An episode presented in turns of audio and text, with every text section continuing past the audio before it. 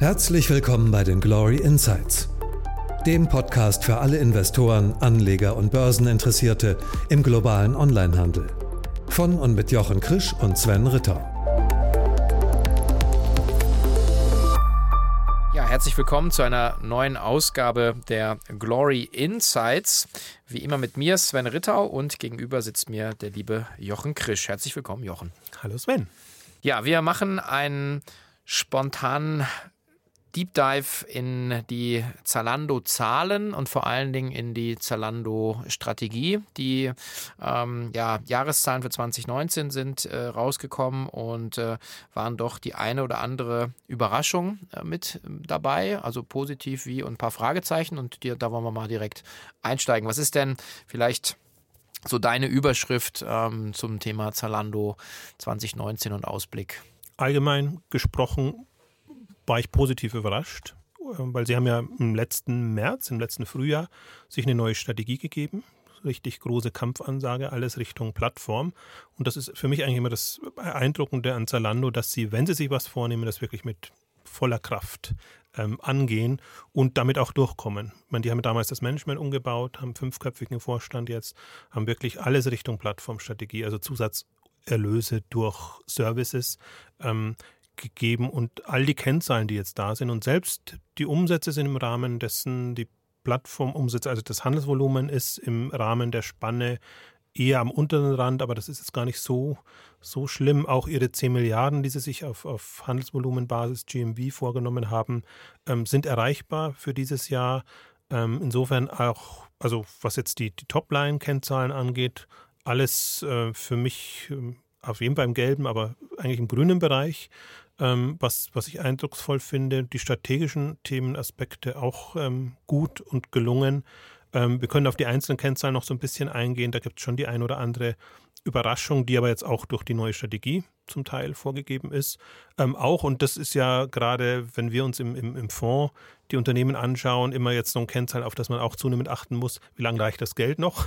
Und, mhm. und Zalando ist jetzt wieder bei fast einer Milliarde an Cash, das sie äh, am Konto haben, ähm, nachdem das letzte Jahr, also das Jahr 2018 quasi ein bisschen ähm, investitionsintensiver war, aber Zalando hat immer weiterhin enorm Geld, die könnten Zukäufe machen, die könnten alles Mögliche machen.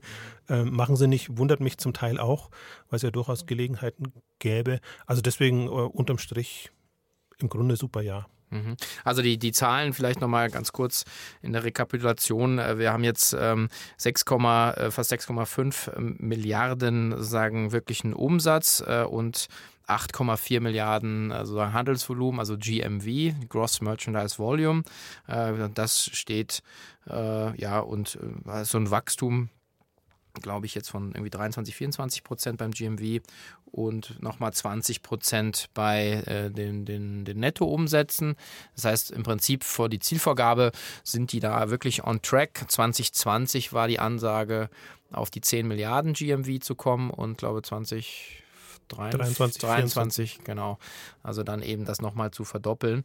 Ähm, da scheinen sie on track zu sein. Was ich nochmal vielleicht ganz spannend finde, ist nochmal den Blick zurück, wo wir, als wir 2014 ja letzten Endes in die Konzeption gegangen sind für den, für den Fonds und für, die, für den Index. Da war ja der Börsengang von Zalando und da ging ja es schon los, war ja der erste Schwenk, den Zalando ja eigentlich äh, damals auch groß angekündigt hatte, sozusagen rauszukommen aus der, aus der Handelsmarge, aus der Abhängigkeit sozusagen von der Handelsmarge.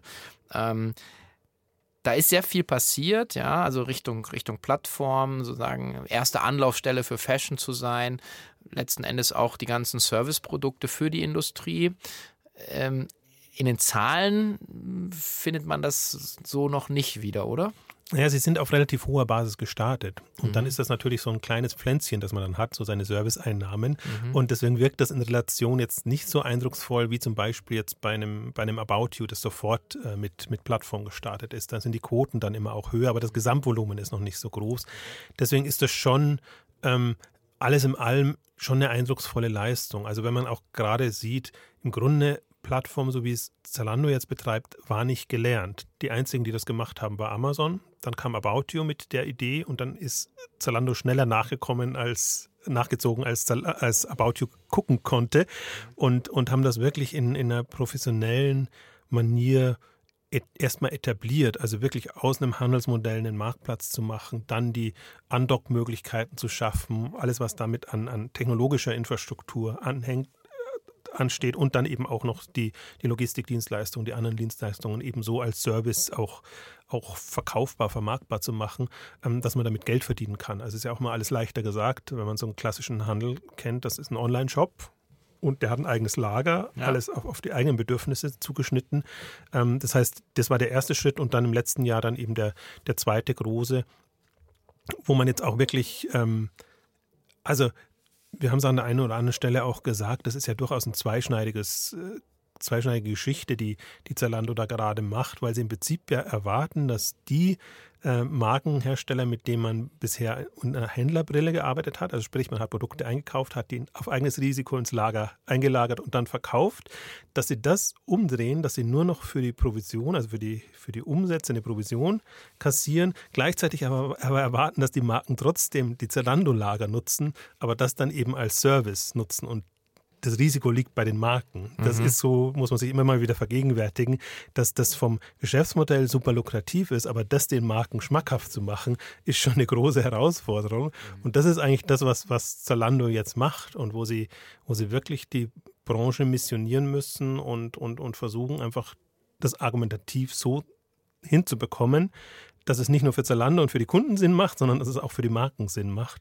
Und die einen sträuben sich mehr, die anderen weniger, aber alles in allem ähm, kommen sie eben gut voran. Und ähm, also vom, vom GMB, das waren jetzt die letzten Zahlen, wenn ich das jetzt so richtig nochmal im, im Kopf habe, ähm, 15 Prozent haben sie jetzt an weiß nicht mehr, ob das im Quartal war, im Q4 war oder im gesamten Jahr.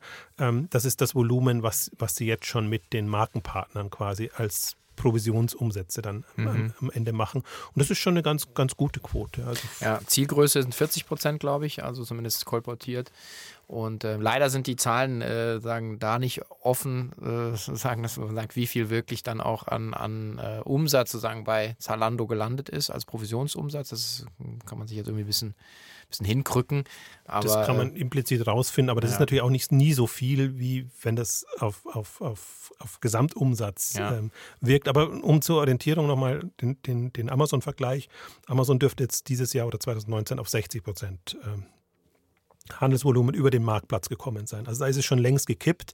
Da strebt Zalando noch gar nicht an, aber man kann davon ausgehen, dass sie darüber hinausgehen werden, über diese 40 Prozent. Und sobald die 50 Prozent Schwelle erreicht ist, dann wird es ja nochmal spannend. Das, hat, das Thema hat aber momentan ähm, Amazon. Ich glaube, wir sind in der letzten Ausgabe auch da noch ein bisschen drauf eingegangen, was das wieder bedeutet. Ja.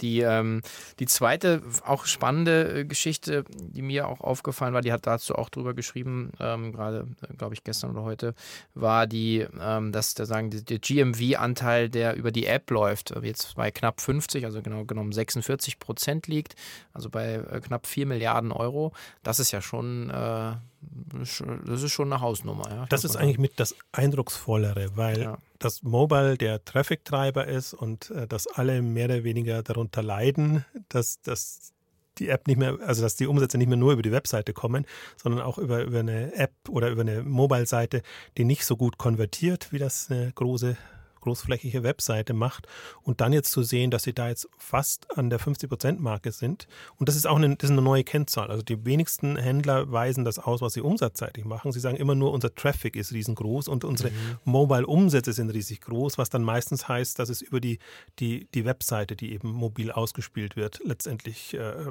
erfasst wird.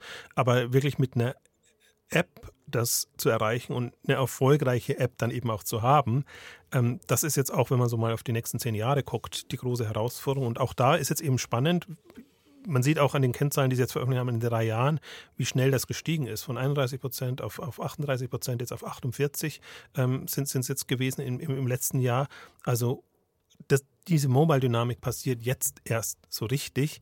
Und das ist noch nicht äh, gesagt, dass die, die jetzt schon im Web groß waren und Zalando ist eben im Vergleich zu About You nicht so mobilaffin äh, gestartet, dass das die Gewinner sein werden, sondern die haben jetzt natürlich ihr Modell so entwickelt, dass es klappt und gut klappt. Die entscheidende Frage wird erst sein, wenn jetzt ein mobile getriebener Fashion Player da ist. Was, mhm wie, wie ist die Wettbewerbssituation da. Aber im, im, im Bran aus Branchensicht, also super Werte, super Zahlen.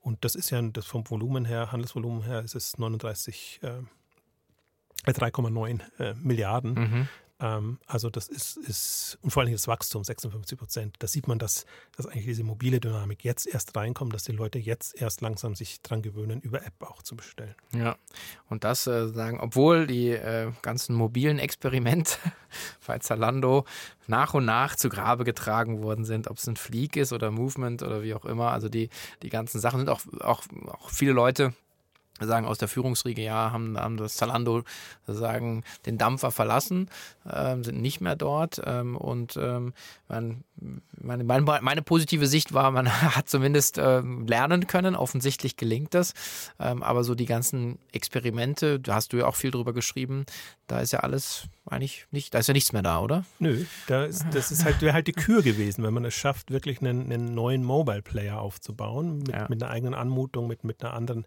Herangehensweise, dann muss man nicht all das, was an mobilen Trends und Themen da sind, in seine bisherige Welt verfrachten, was es nicht so einfach macht. Aber das gelingt Amazon nicht, das gelingt jetzt auch Zalando nicht, das gelingt den wenigsten.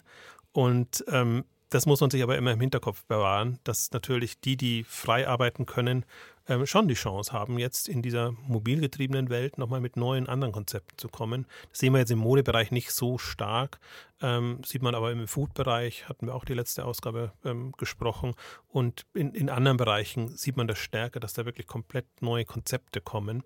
Ähm, aber wenn ich, wenn ich wohlwollend bin, so wie du so formuliert hast, äh, man lernt natürlich aus den Experimenten, nimmt die mit rein. Und ja. der Grund, warum Zalando das nicht mehr verfolgt hat, ist auch die Investoren wird es freuen, weil das natürlich nochmal enormen Marketingaufwand gekostet hätte. Und das Geld wollten sie nicht investieren oder verpulvern, je nachdem, wie man es formuliert, und sagen, nee, wir haben ja schon eine gut eingeführte Marke und, und für die werben wir ja auch, dann wollen wir nicht mal noch, noch zusätzliche Geschichten aufmachen. Es ist ein zweischneidiges Schwert, aber ähm, auf kurze Sicht ist es auf jeden Fall das, ähm, das ähm, Sinnvollere, um alle Beteiligten zufriedenzustellen. Naja, und man muss natürlich auch sagen, dass äh, auch eine Investition in, ähm, in natürlich Infrastruktur, jetzt auch eine, eine, europäische Logistik, jetzt wird auch Spanien nochmal ein komplett neues Fulfillment Center eröffnet, ähm, um einfach also eine Europäisierung eine ordentliche hinzubekommen, kostet Geld. Genauso kostet es natürlich Geld, eine Plattform zu bauen, ähm, sozusagen die ganzen Schnittstellen da sozusagen zu betreiben. Also ähm, du hast vorhin gesagt, die haben eine Milliarde Cash. Ja, stimmt schon, aber die Cashflow ist nach wie vor negativ. Also das ist schon natürlich, also man muss investieren, ja, um sozusagen das auch weiter aufzubauen. Ähm, aber die Frage ist ja genau auch, was, was sind die Prioritäten? Das, genau. das ist ja auch etwas, was, was enormen Wert hat. Mhm. Wir haben es letztes Mal auch am, am Beispiel von Zuplus äh, ähm, verdeutlicht. Zuplus ist schon sehr dezentral aufgestellt und hat diese ganze Infrastruktur. Ähm, Zalando versucht das jetzt nachzuahmen kann man nicht sagen, es sind zwei unterschiedliche Kategorien, aber Zalando ist der am dezentralsten aufgestellte Player und sie kommen auch von einer sehr zentralen Logistik, wo sie auch mal sehr stolz drauf waren, dass, dass sie das alles von in der Regel Berlin oder vor Berlin aus machen können. Ähm, also da sind sie sehr weit gekommen und das ist ja auch noch die Herausforderung bei den Umsatzzahlen oder vor allen Dingen dem Handelsvolumen, das sie anstreben. Das reicht ihnen, also das reicht ihnen ja alles immer nur ganz knapp. Also die sind da schon, also so schnell wie sie wachsen, muss man schon sehr auf der Hut sein, dass man das auch nachzieht im, im, im Logistikbereich. Deswegen glaube ich, war es eine gute Entscheidung, auch den, den Logistikchef jetzt als, als äh, CFO ähm, mit reinzunehmen und, und den das auch nochmal verantwortlich managen zu lassen. Also mhm. Also das ist schon äh, auf der, also unter der Haube ist das schon nochmal eine andere Diskussion. Mobile ist immer eher Kundenansprache und da muss, muss man auch auf der Höhe der Zeit bleiben, aber diese, der Wert wird eigentlich auch in der Infrastruktur geschaffen, gerade wenn man ihn weiter vermieten ja. und vermitteln will, wie, wie Zalando das macht. Ja. Die ähm, andere, auch angekündigte strategische Schlagrichtung ist jetzt, einen eigenen Marktplatz für, das heißt ja so schön, Pre-Loved Fashion anzubieten. Also ein Second-Hand-Modul, Zalando Wardrobe ist, glaube ich, der Arbeitstitel oder ist es schon, schon offiziell? War das. Auch War. Selbe, selbe Logik. Man hat viel getestet ja. und nicht hat so wirklich geklappt. Okay. Also es gab Zalando Wardrobe, Aha. es gab äh, äh, Zirkel, also mit, mit Circle mit Z geschrieben vorne, mhm. was so ein stationäres Experiment war. Und das waren so die beiden Labels und denen es hätte auch laufen können. Und jetzt haben sie sich offenbar entschieden, das dann auch wieder unter dem Dach von, von Zalando machen und als eigene Kategorie dort mhm. zu führen. Äh, selbe Diskussion wieder.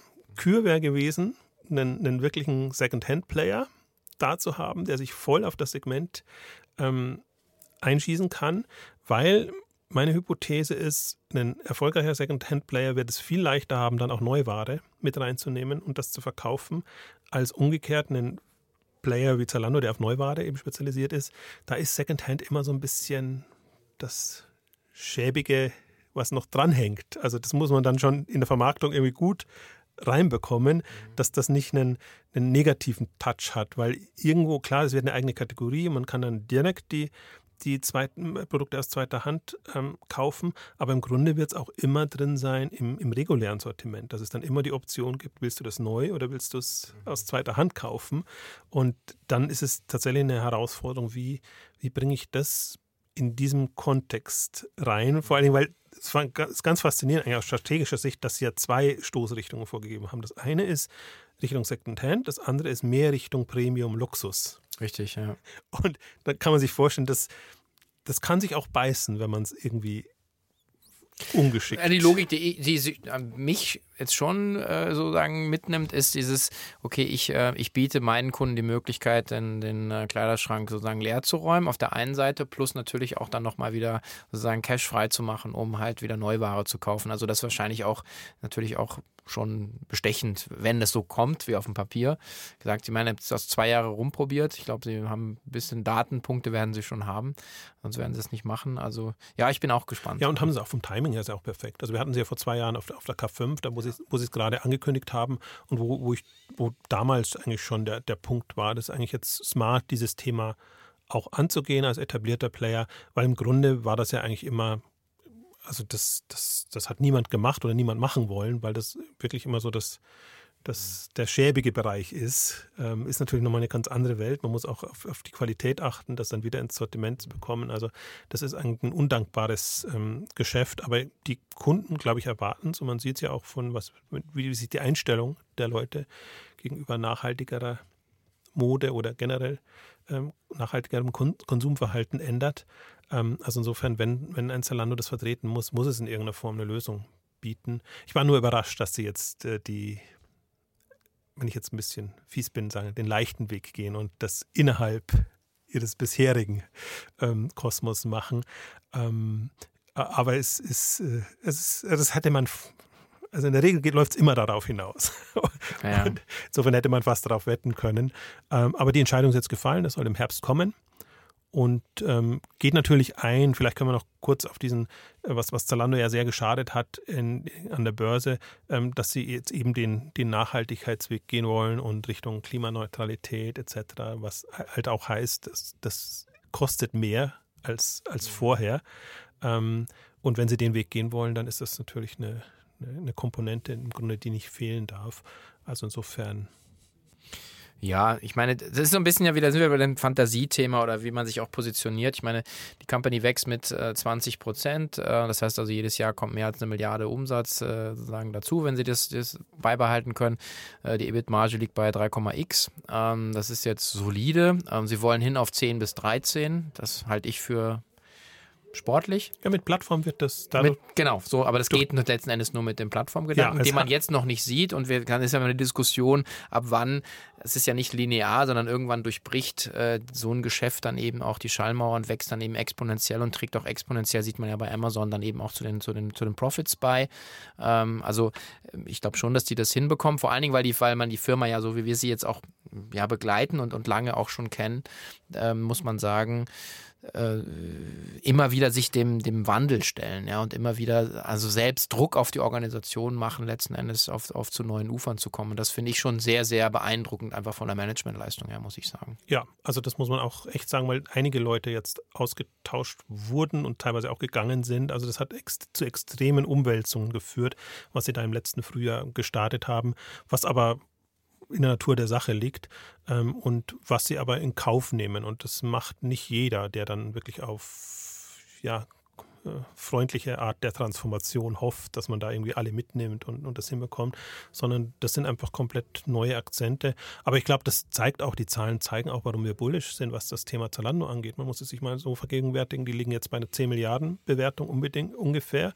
Jetzt nach den Zahlen sind sie runtergegangen, weil es natürlich nicht um Strategie geht, sondern rein um, um Finanzkennzahlen. Das ist im Grunde immer so. Aber in, in fünf Jahren sind sie beim doppelten Handelsvolumen. Ähm, in fünf Jahren haben sie an die 40 Prozent ähm, Provisionserlöse, die halt Margen extrem, also margenseitig extrem gut sind.